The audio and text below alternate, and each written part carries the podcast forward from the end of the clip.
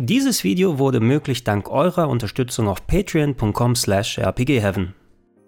Schönen guten Tag Leute und herzlich willkommen zum großen Abschluss der Gregor im Show Berichterstattung von der Gamescom 2023. Wenn ihr das schaut, ist der Gamescom Samstag angebrochen. Normalerweise, ja, wenn man Gamescom im Kopf hat als Besucher, denkt man, ja, Samstag, Sonntag, da geht ja noch einiges ab.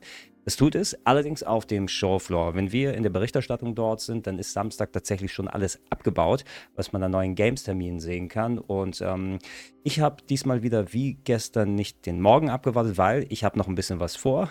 nicht nur gleich, äh, erzähle ich gleich ein bisschen was drüber, sondern auch am Samstag und wollte das lieber jetzt vorbereitet haben, bevor ich überhaupt keine Energie und Kraft und Stimme mehr habe, um das vorzubereiten. Einmal morgen, also wenn ihr das seht, Samstag um 10.30 Uhr bin ich in Halle 9 bei Nintendo und äh, werde dort äh, Retro-Games im Sinne von Nintendo Switch Online mit den Leuten dort ein bisschen spielen, vorstellen, ein bisschen drüber quatschen und äh, auf der Bühne ein bisschen Action machen. Wenn ihr dort seid, schaut gerne vorbei, 10.30 Uhr bis 11.30 Uhr ist es soweit und da können wir gerne ein bisschen schnacken, uns austauschen. Ich bin dann anschließend übrigens ab 12 Uhr dann für eine Stunde am Rocket Beans Merch Stand in Halle Nummer 5, falls wir uns da noch nicht gesehen haben oder äh, dann dementsprechend selbst am Stand mal kurz mal die Gelegenheit hatten zu schnacken, Fotos zu machen, kurz was unterschreiben, kommt da gerne vorbei und äh, werde dann kreuz und quer über den Tag, da habe ich noch ein bisschen Zeit, hier mal für mich über die Messe zu gehen. Wenn ihr mich da seht, dann spreche ich mich natürlich gerne an, aber ich will ein bisschen in den Retro-Bereich gehen, mir die Indie Arena Booth anschauen, so für meinen äh, letzten Tag auf dieser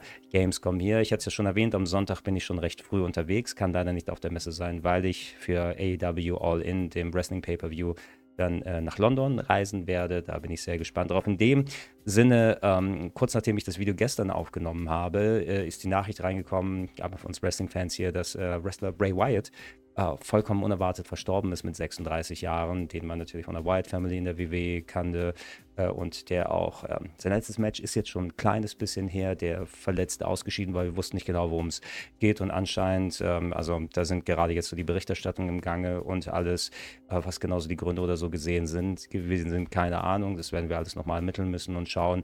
Nichtsdestotrotz aber natürlich eine Hardcore-Nachricht und ähm, ich habe schon lauter die, die Trauerbekundungen gesehen und ich bin persönlich auch echt mega schockiert drüber. Nicht nur, weil es ein sehr junger Mensch gewesen ist, sondern auch ein sehr äh, einflussreicher und einfallsreicher und äh, entsprechend auch, ähm, der, der sehr viel zum Wrestling beigetragen hat und der hat eigentlich noch so enorm viel vor sich. Einerseits, ähm, um, um das dem Business zu geben, aber andererseits natürlich, dass er auch eine, eine, junge Familie hinterlässt und das ist dann doppelt hart und tragisch. Und ich wollte es einmal nur kurz erwähnt haben, wenn wir eh schon hier dabei sind. Also ein, ein kleines Rip Bray Wyatt von meiner Seite aus.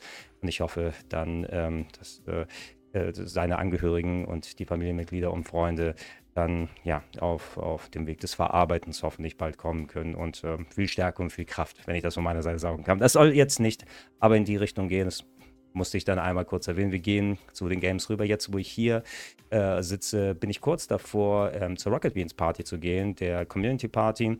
Ähm, ich hoffe, da viele Leute von euch zu sehen und äh, mit euch ein bisschen zu quatschen, mich auszutauschen. Das ist immer ein ganz großes Highlight. Sowieso war je, jetzt eh ähm, toll, euch alle dann nochmal zu sehen. Ich habe versucht, so gut es ging, natürlich mir die Zeit zwischen den ganzen Terminen mit euch zu nehmen, mal zu reden, mal ein Foto zu machen und die ganzen anderen Geschichten. Und vielleicht können wir das in der Party jetzt dann nochmal vertiefen und ausführlicher dann machen. Und ich finde es super toll, wie ihr wieder alle dann äh, hergekommen seid, mit uns gemeinsam diese Gamescom verbracht haben. Im Sinne der Spieleberichterstattung Es ist ja noch ordentlich Programm, auch wenn zum großen Teil ohne mich am Wochenende, aber da sind ja die ganzen anderen Kollegen dann am Start. Nur Almost Döli, glaube ich, wird auf der Bühne sein. Die Recap-Show werde ich noch machen, noch ordentlich Programm am Sonntag. Ähm, ja, ich finde es toll einfach, dass wir wieder so ein klassisches Gamescom-Gefühl haben und toll, dass ihr alle dann nochmal aufgetaucht seid und wir das gemeinsam machen konnten. Äh, wenn ihr euch das dann anschaut und vielleicht zum Nintendo-Stand geht, wenn ihr dann vor, vor Ort seid, könnt ihr euch bis dahin ja nochmal ein bisschen mit Spieleinfos berieseln lassen. Und ich habe Spiele gezockt heute dann auch. Äh, und äh, ich war bei nicht so vielen Terminen. Ich hatte nochmal hier und da ein kleines bisschen was zu tun, aber durchaus interessante Sachen angeguckt. Ich glaube, für unsere RPG-Fans sollten wir damit anfangen, denn ich konnte das äh, neue Remake von Star Ocean 2 spielen. Ein äh, großer Klassiker, RPG-technisch natürlich, äh, auf der PlayStation 1 gegen Mitte, Ende der 90er rausgekommen, habe ich damals sehr gern gespielt. Es gab etliche Jahre später eine PSP-Neuauflage, ähm, die ich auch äh, in meine Top 101 der besten Rollenspiele reingetan habe. Ein persönlicher Favorit von mir. Star Ocean ist ja immer so eine Mixtur aus Sci-Fi und Fantasy. Du hast einerseits so, ja, so fast schon Star Trek-Elemente und Charaktere, die so mit Raumschiffen herumfliegen und mit äh, Laserwaffen und Laserschwertern irgendwie kämpfen. Äh, hier war das so, dass wir Claude C. Kenny, den Hauptdarsteller des äh, Teiles, wobei es sind duale Protagonisten, aber das ist die eine Seite, der ähm, wird durch ein Dimensionstor gesogen auf einen Fantasy-Planeten, wo er Rena Landford trifft. Landford müsste der Name gewesen sein, die dort wohnt und ähm, wird mit reingezogen und viele Irrungen und Wirrungen, duale Protagonisten, die, wo du das Abenteuer von verschiedenen Seiten erleben kannst, viele Charaktere, auf die man trifft, äh, Echtzeit-Kampfsystem und alles, wie ihr hier im Trailer sehen könnt, was vorher vorgerendert gewesen ist, ähm, bei den vorherigen Versionen, ist jetzt Echtzeit-Hintergrund, aber sehr aufwendig gestaltet. Die Figuren selber sind aber in einem HD-Pixel-Look gemacht, also ein bisschen wie die HD2, die Sachen mit Octopus Traveler, aber wenn Octopus Traveler dann ultra aufwendige Hintergründe hätte, die für mich dann auch von der Perspektive und, und wie es aufgebaut ist so aussehen, das sieht ja besser aus als die Render-Hintergründe von früher. Ist ja auch wesentlich mehr Detail jetzt hier möglich, aber die Perspektiven, glaube ich, sind bewusst so gewählt, dass es an die Render-Hintergründe erinnert. Äh, Star Ocean The Second Story R wird das jetzt hier genannt. Äh, zwei Remakes, ja klar, können wir machen, weil wir Square sind. Und äh, ich habe es auf der PS5 gespielt, als auch ein bisschen auf der Switch mir angeschaut. Auf der PS5 kommt 2. November 2023. Ähm, super flüssig, 60 FPS. Äh, man muss sich ein bisschen gewöhnen durch diese, an diese Diskrepanz, aber es hat was für sich. Der Effekt, ähnlich wie bei Octopus Traveler, wie gesagt, aber alles nochmal aufwendiger und mit korrektem Schattenwurf und sehr viel Detailgrad und alles. Ich schätze mal, dass auch mit einer sehr hohen Auflösung auf der PS4 gelaufen ist. Dort bombenfest mit 60 FPS. Äh, Switch-Version, soweit ich sehen konnte, 30 FPS complete.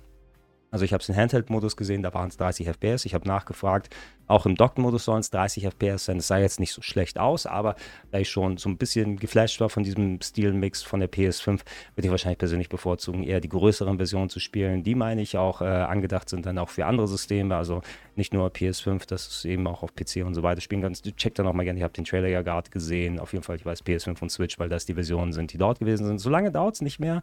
Ich muss mal gucken, weil ich habe das Spiel ja schon mindestens zweimal durchgespielt mit PS1 und PSP-Version. Ähm, ich habe natürlich auch Bock drauf und Dead 2 ist immer noch mein Favorit, so storytechnisch und game-technisch. Äh, neue englische Synchro übrigens, soweit ich gehört habe, mit dabei. Du kannst auch eine neue japanische Synchro wählen, wenn du magst. Deutsche Texte kommen rein mit einem Day One Patch, der war in dieser Version jetzt noch nicht vorhanden, aber englische und japanische Sprachausgabe. Und bei der japanischen kannst du zwischen der neuen und der für das PSP Remake nochmal wechseln. Ich weiß nicht, warum das nicht mit der englischen ging, vielleicht in der Version.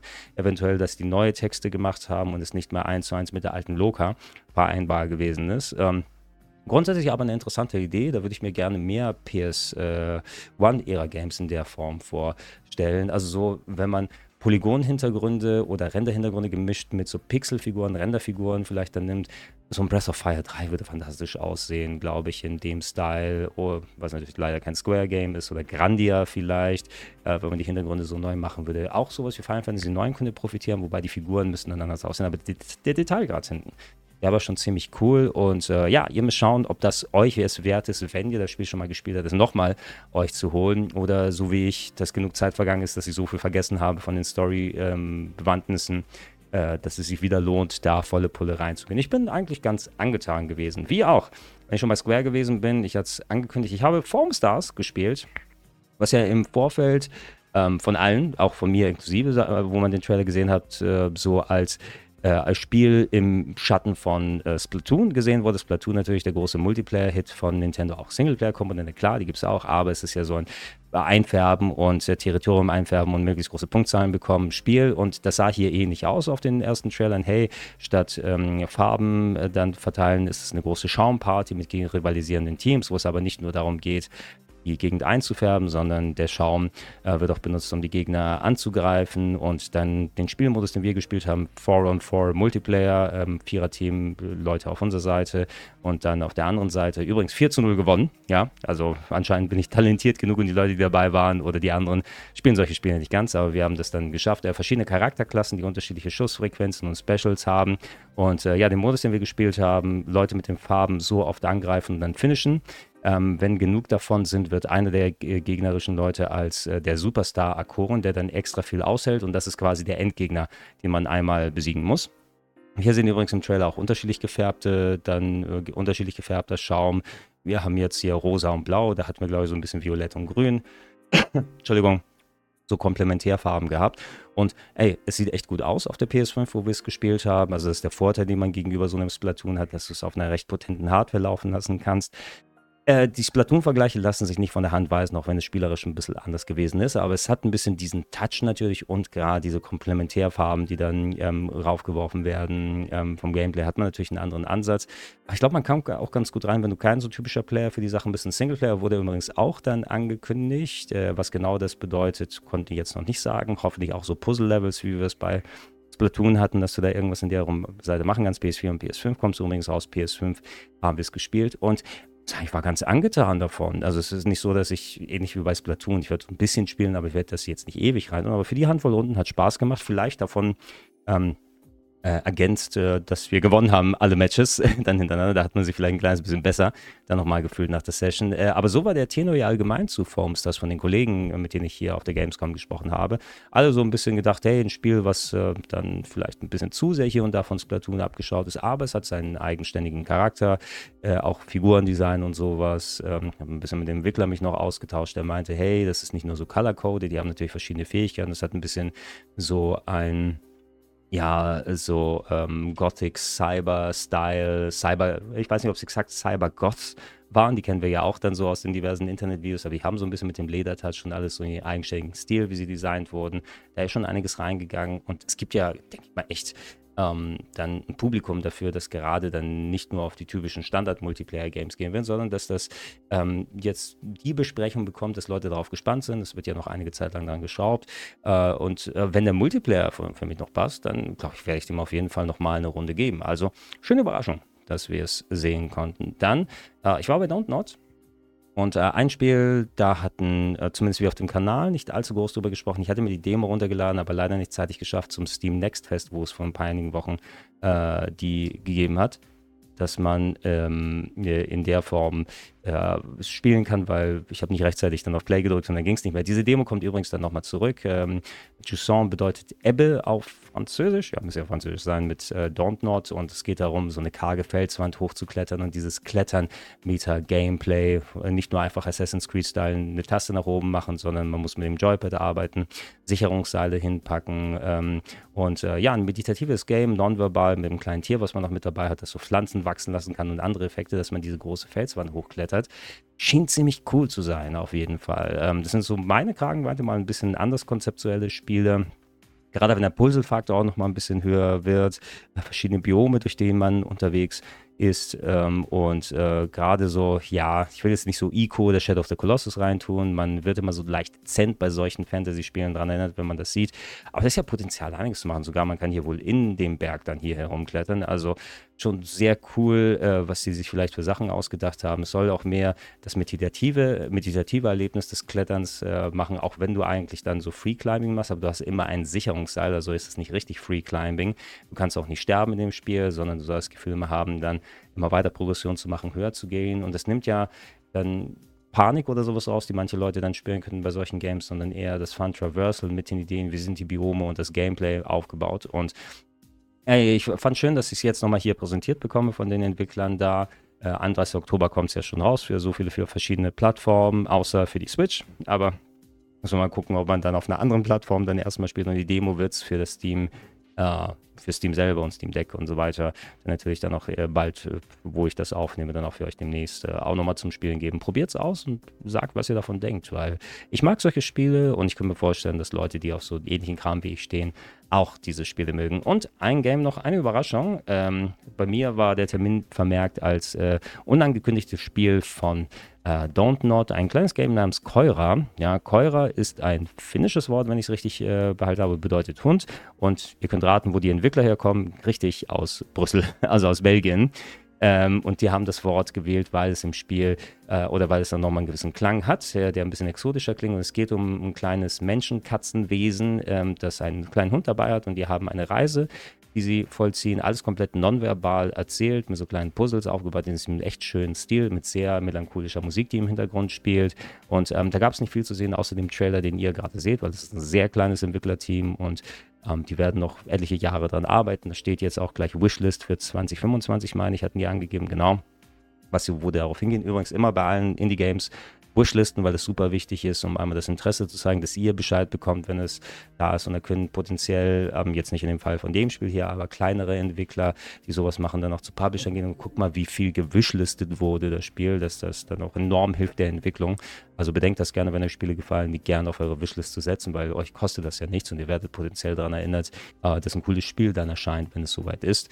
Ähm, und äh, ja, hey, ich klang sehr enthusiastisch. Ich mag den Stil, wie gesagt, sehr schöne Musik. Es hängt zum, für mich so ein bisschen von dem Puzzle-Faktor ab, wenn der dann funktioniert, wie diese Aufgaben aufgebaut sind. Äh, in dem Trailer konnte man sehen, da gab es so ein Mini-Rätsel, wo der Hund durch so einen, so einen Stamm geschickt wird, wo er durchpasst, um dann eine Möglichkeit zu finden, einen Käfig zu öffnen, in dem ein Wildschwein ist. Äh, jede der Figuren, auch die sprechen nicht selber, aber sie haben dann Laute, die sie von sich geben, die an Musikinstrumente gekoppelt ist.